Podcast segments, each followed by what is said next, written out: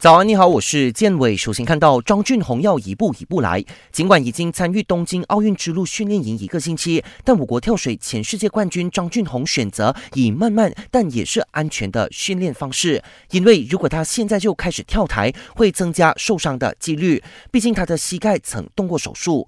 张俊宏说，他先专注重建肌肉和提升体能的训练，不急着全面恢复训练。有英超球会想引进我国十八岁前锋克鲁曼。消息说，那支球队正是纽卡索，而且已经提出报价。只是鲁克曼迟疑了，因为碍于大马国家队第一百五十四的世界排名，鲁克曼无法在加盟纽卡索的第一年就申请工作证。要在英超踢球，他必须先被租借到欧洲其他联赛四到五年，绕一条远路。